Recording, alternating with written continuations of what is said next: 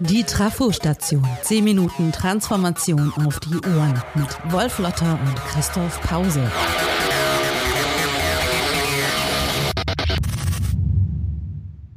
Liebe Hörerinnen, liebe Hörer. Keine Angst, heute geht es hier nicht um die alten Phrasen von Freiheit und Individuum, sondern um uns selbst. Und zwar die ganze Zeit, also ständig. Wenn man jemanden erklären will, warum die Transformation ohne selbstständige und ohne unternehmerisch denkende Menschen nicht auskommt, dann halten wir uns am besten an die 68er Bewegung. Wer jetzt sagt, ausgerechnet an die, waren die nicht alle Unternehmerfresser, fanden die nicht die Kapitalisten ganz furchtbar? Tja, das ist schon möglich, aber sie hatten im Kern etwas, was für die Selbstständigkeit wahrscheinlich viel wichtiger ist als irgendwelche Bekenntnisse zur Marktwirtschaft oder gegen die Marktwirtschaft, nämlich einen starken Drang zur Selbstbestimmung. Die 68er haben mit dieser Selbstbestimmung eine Welt verstanden, die eine bessere Welt ist, in der es gerechter zugeht, in der es Zugänge und Möglichkeiten für mehr Menschen gibt als bisher und in der Selbstbestimmung so viel bedeutet wie ich entscheide darüber, wie ich mein Leben lebe. Man kann das auch mit dem großen politischen Begriff der Chancengerechtigkeit zusammenfassen oder umschreiben oder mit dem Wort Emanzipation, das auch nichts anderes meint, als dass die Menschen gefälligst über das Leben, das sie führen, selbst entscheiden sollen. Transformation bedeutet in erster Linie auch das, was man selbst erkannt hat, für richtig erkannt hat, auch selbst zu machen und umzusetzen. Selbstwirksamkeit ist nicht einfach eine Phrase, die heute sehr modern ist, sondern eine Verpflichtung. Selbstwirksamkeit bedeutet abseits aller Ausreden, dass man etwas als richtig erkannt hat, das auch mit anderen teilen will und in die Welt bringen will.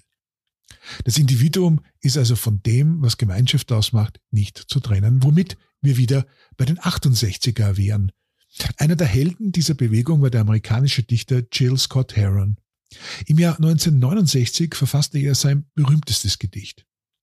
Es heißt, The Revolution will not be televised. Also, die Revolution wird nicht im Fernsehen übertragen werden. Worauf Scott Heron hinweist, ist gar nicht so schwer zu verstehen. Wer Transformation will, muss sie selber machen. Mit anderen kooperieren, Angebote erstellen, die nicht ausschließen, sondern einschließen. Angebote erstellen, die anderen nützen. Und es geht nicht darum, eine Revolution oder eine Veränderung zu konsumieren, darauf also zu warten, dass sie im Fernsehen kommt, im Laden zu kaufen oder sich das, wie das von uns bei uns üblich ist, vom Staat oder einer Partei oder einer Ideologie vorschreiben zu lassen auch nicht vom Management. Transformation kann man nicht mitmachen. Transformation kann man nur selbst machen. Und das sind wir wieder. Ohne Selbst, ohne Selbstbestimmung, ohne Selbstbewusstsein, ohne die Fähigkeit, selbst etwas zu tun, gibt es weder eine Zivilgesellschaft noch eine funktionierende Marktwirtschaft. Wer also möchte, dass Transformation tatsächlich etwas bewirkt, etwas zum Besseren verändert, der kann nicht darauf warten, dass sie in den sozialen Netzwerken verkündet wird oder im Fernsehen oder sonst wo. Revolutionen haben ja bekanntlich den Nachteil, dass nach ihnen nur die Macht gewechselt wurde und sich nicht viel getan hat. Wer etwas tun will, etwas unternehmen, der wird Unternehmer. Und zwar wieder in diesem eigentlichen Sinn des Wortes, der uns ein bisschen verloren gegangen ist so wie Individualisierung zu einem negativen Begriff geworden ist, obwohl er eigentlich der Ausgangspunkt aller Emanzipationsbewegungen ist, hat auch das Unternehmertum gelitten darunter, dass man in diese Vorstellung alles Mögliche reingepackt hat. Zum Beispiel auch das Vorrecht, über andere Leute Macht auszuüben. Das allerdings ist völlig daneben. Unternehmer sein bedeutet jemandem etwas anbieten, nicht jemandem was aufs Auge drücken. Unternehmer sein bedeutet auch, etwas tun, was andere noch nicht getan haben, eben etwas zu unternehmen, ein Problem zu erkennen und an seiner Lösung mitzuwirken. Das ist keine philosophische Frage, sondern eine lebenspraktische Frage. Kreativität ist Problemlösung. Unternehmertum ist die Technik dazu. Welche Leute braucht man dafür? Neugierige, gar keine Frage. Aber auch etwas, was der große Ökonom Josef Schumpeter Haudegen genannt hat. Leute, die sich was trauen, die mutig sind, und für Vielfalt und Erneuerung eintreten. Aus ihnen, so glaubte Schumpeter schon zu seiner Zeit in den 30er Jahren des vorigen Jahrhunderts, sind aber meistens Bürokraten des Industriekapitalismus geworden. Jammerlappen nannte er sie. Die Leute, die das, was andere durch Experiment und Versuch und auch durch Geduld und Ausdauer durchgesetzt haben, einfach konsumieren. Wohlstandsverwahrlosung auf einem sehr frühen Niveau. Zu tun, zu unternehmen gibt's ja jede Menge. Wir werden die Herausforderungen des Klimawandels nur schaffen, wenn wir selbst das Licht abdrehen und selbst in der Lage sind, äh, unsere alten Routinen äh, in neue und bessere Gewohnheiten umzuwandeln, zu transformieren also. Und auch die großen anderen Menschheitsprobleme kriegen wir nicht hin, wenn wir nicht tatsächlich selber auch davon überzeugt sind, dass wir für manche Dinge etwas tun müssen, was wir in guten, normalen Zeiten nicht tun wollen. Die Krisen unserer Zeit sind eigentlich die Krisen unseres Wollens, unseres Könnens und unserer Selbstbestimmung. Wer sie überwinden will, gehört zur neuen Unternehmergeneration. Dabei ist es gleichgültig, ob wir für einen besseren Klimaschutz kämpfen, für bessere Technologien, für eine neue Mobilität, für Organisationen, in denen die Menschen mehr gelten als bisher und in der Individualität und Unterschiede im positiven Sinn ihr Recht haben. Es ist gleichgültig, ob wir im medizinischen Bereich Fortschritte erzielen oder im sozialen Bereich, ob wir die Pflege verbessern oder die Bildung. Unternehmertum ist überall. Selbstständigkeit ist überall. Und es werden überall Hautegen, männlich, weiblich, divers, gesucht. Selbstständige Unternehmer, die dem Jammer ein Ende bereiten. Vielen Dank fürs Zuhören. Wir brauchen Haudegen. Das ist äh, ein wunderschöner Satz von Wolf Lotter, den ich hier ganz herzlich begrüße in der Trafostation zum Thema Selbstständigkeit. Mein Name ist Christoph Pause, Chefredakteur von Haufe New Management. Und ich sage an dieser Stelle Hallo Wolf, schön, dass du da bist. Hallo Christoph. Haudegen. Erstens sowieso ein wunderschönes Wort, das ein bisschen in Vergessenheit geraten ist und angesichts all der Diskussionen rund um Männlichkeit nicht so oft wieder benutzt wird. Insofern freue ich mich, dass du den aus der Schublade geholt hast. Transformation kann man nicht mitmachen, Transformation können wir nur selber machen, hast du gesagt. Wo stehen wir da? Naja, ganz kurz vorher nur, es ist, glaube ich, wirklich ein Begriff, der in allen äh, Formen äh, der Diversität funktioniert. Es gibt auch Frauen, die den Degen hervorragend führen als Unternehmerinnen.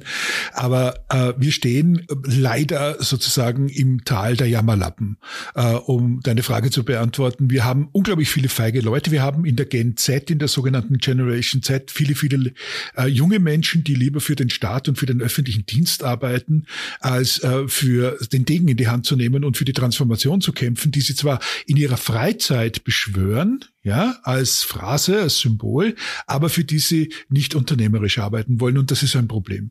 Ich glaube, wir müssen beides mindestens tun. Wir müssen einerseits gucken, dass wir die Transformation ernst nehmen von der Industrie in die Wissensgesellschaft und auch diese Selbstverantwortung ernst nehmen und dafür auch kämpfen, denn die gibt's nicht umsonst. Also bilden wir uns nicht ein, dass es ein staatlich aufgelegtes Programm äh, für Haudegentum geben wird. Es wird staatlich aufgelegte Programme für Mitläufertum geben. Also wir müssen natürlich schon anrennen und wir müssen natürlich schon Widerstand leisten dafür, dass sich die Dinge stärker ändern als bisher. Und deshalb weniger Jammerlappen, mehr Hautegenförderung. Das ist ganz, ganz entscheidend, sonst kommen wir nicht voran. Wer etwas unternehmen will, wird Unternehmer, hast du gesagt. Heißt das, wir müssen alle unsere äh, festen Jobs zur Seite schmeißen und äh, irgendetwas gründen und selbstständig werden? Oder können wir auch als abhängig Beschäftigte unternehmerisch tätig sein? Man kann natürlich mit dem großartigen Wort abhängig beschäftigt auch alt und gut innovativ sein. Aber äh, ich glaube, das zentrale Problem ist, dass die meisten Leute sich so oder so nicht überlegt haben, warum sie das tun, was sie tun. Außer natürlich, und das will ich gar nicht gering schätzen, um äh, das Geld für ihre Miete zusammenzukratzen. Das ist natürlich ein wichtiges Motiv. Aber es gibt auch noch ein Motiv, das ebenso wichtig ist. Das ist die Frage, ich habe ein Leben und in dem Leben sollte ich mir überlegen, ob ich etwas verändere, etwas verbessere auf dieser Welt oder es einfach nur konsumiere zeitlich. Ja, und sage, die Umstände sind eben nicht zu ändern, da kann man nichts machen. Fertig. Und ich glaube, in diesem, in dieser, in dieser großartigen Frage, was tue ich, äh, wenn ich etwas tue, liegt die Antwort auf die Frage, ob man unternehmerisch denkt und selbstständig denkt oder nicht.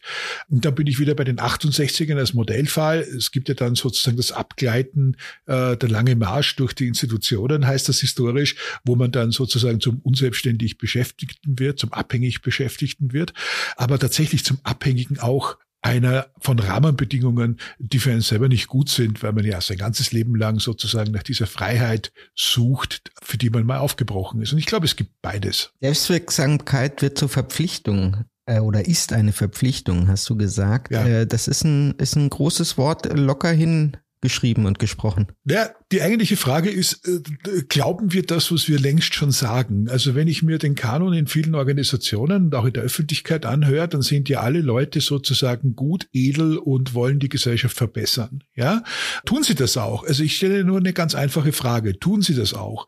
Tragen sie tatsächlich dazu bei, dass ihre eigene Umgebung, ihr eigener Arbeitsplatz, ihre eigenen Milieus, ihre Beziehungen, ihre geschäftlichen und privaten Beziehungen sich verbessern?